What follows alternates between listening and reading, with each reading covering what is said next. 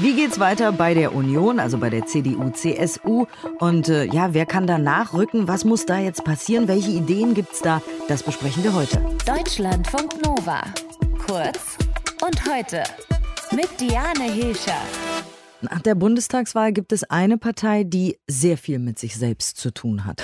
Und ansonsten bleibe ich politisch, bleibe ich engagiert, werde nur etwas freier. Das bedeutet für uns in der CDU Saar, dass der Weg freigemacht wird für einen Generationenwechsel. Ich habe nach vielen Wünschen aus der Bevölkerung, aus Partei, ich bin im Zweifelsfall auch bereit, eine solche Kandidatur anzunehmen. Die CDU steht weiter für Jamaika bereit. Wir arbeiten das Wahlergebnis intensiv auf. Man kann nach so einem Ergebnis nicht zur Tagesordnung übergehen, sondern man muss sich sehr ehrlich machen, was alles gut und was vor allem schlecht gelaufen ist. Als klare Wahlverlierer nach 16 Jahren Regierung werden sie wahrscheinlich in die Opposition gehen, nach einem schwachen Wahlkampf unter einem Kanzlerkandidaten, den sowohl die Basis der Partei als auch die Bevölkerung nicht so richtig gut genug fand.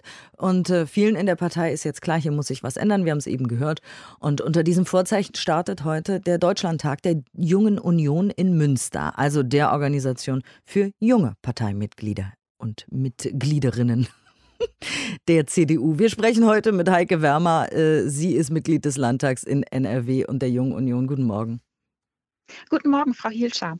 Bei der Bundestagswahl hat die Union besonders schlecht unter den Erstwählenden abgeschnitten. Ne? Die wählten vor allem Grüne und FDP aus Sicht der Jungen Union.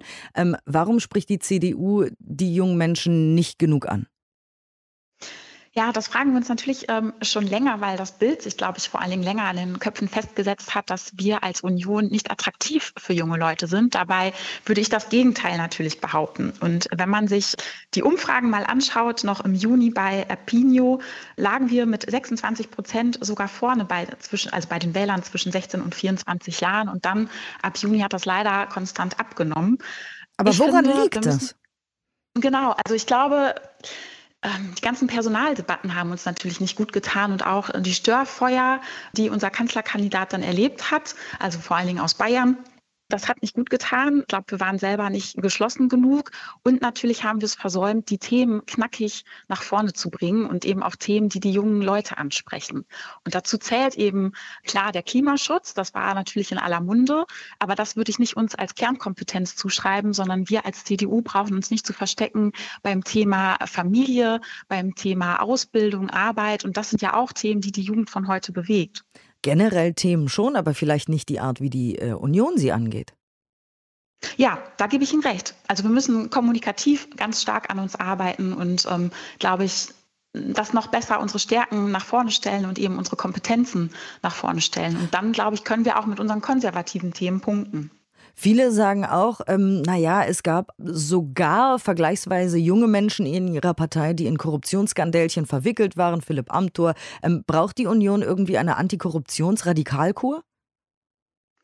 Also das mit Philipp Amthor muss ich einmal kurz äh, in den richtigen Kontext rücken, ähm, weil das wurde ja auch alles eingestellt. Also die Vorwürfe waren dann ja nicht so ganz haltbar, aber natürlich bleiben auch ähm, die Maskenskandale von jungen Abgeordneten in den Köpfen mhm. kleben.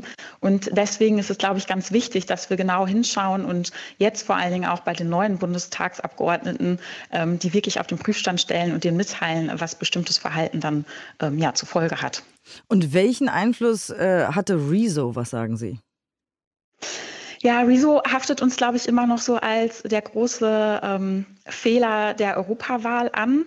Ähm, ich finde, die CDU hat verdammt gut mittlerweile daraus gelernt, dass wir stärker auch in Online-Formaten präsent sein wollen und auch müssen. Aber natürlich sind wir da auch noch ausbaufähig. Und da finde ich, kann aber die Union, also unsere Mutterpartei, auch ganz gut von der Jungen Union lernen. Wir haben es jetzt versucht. Also es ist natürlich erstmal mal ein Versuch und ein Experiment, ähm, mit Digitalformaten auch in den Wahlkampf zu starten. Und wir hatten ja zum Beispiel bei YouTube das Format Sweet Home Germany, was ich eine ganz nette Talkrunde fand, so ein bisschen wie Late Night Berlin aufgezogen, aber im kleineren Umfang. Aber natürlich muss ich das erstmal in den Köpfen verfangen, dass es sowas gibt und dass wir da auch versuchen, Content zu kreieren. Welche Person sehen Sie jetzt als äh, Parteichef Armin Laschet nachfolgend? Was würden Sie sich wünschen? Wer könnte da oder wer ist wahrscheinlich? Markus Söder, Friedrich Merz? Wie geht's weiter? Also Markus Söder kommt ja schon mal nicht für die CDU in Frage, weil er ja CSU-Vorsitzender ist. Aber Also ich bin selber gespannt, welche Personen sich jetzt vielleicht noch so ein bisschen stärker aus der Deckung heraustrauen. Andererseits hat Armin Laschet ja auch angekündigt, dass er den ganzen Prozess moderieren will. Und das halte ich auch durchaus für klug. Dass sollte es zu einer Kampfkandidatur kommen, bin ich da durchaus auch bereit, da, also oder halte auch den Wettbewerb für gut und richtig. Aber ich finde es genauso charmant, wenn hinter den Kulissen die Beteiligten sich vielleicht vorher einmal verständigen können und dann eben auch unter sich ausmachen, wie man dann so einen Wettbewerb starten will. Weil wir haben ja gesehen, wir hatten jetzt sehr oft immer Kampfkandidaturen, meistens immer drei Personen und wir kommen halt nicht raus aus den Personaldebatten als Union. Und das finde ich sehr, sehr schade, denn die Leute bewegen auch die Themen, für die die Union steht und nicht nur die Köpfe. Aber hat die junge Union irgendwie einen Favoriten?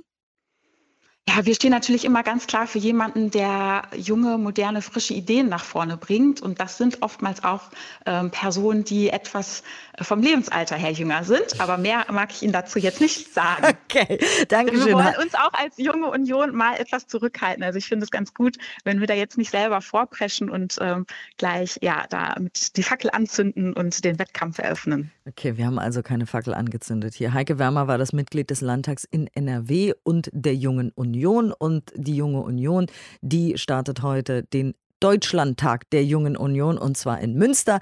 Und da wird darüber geredet, wie es weitergehen kann und was besser werden muss. Deutschlandfunk Nova. Kurz und heute.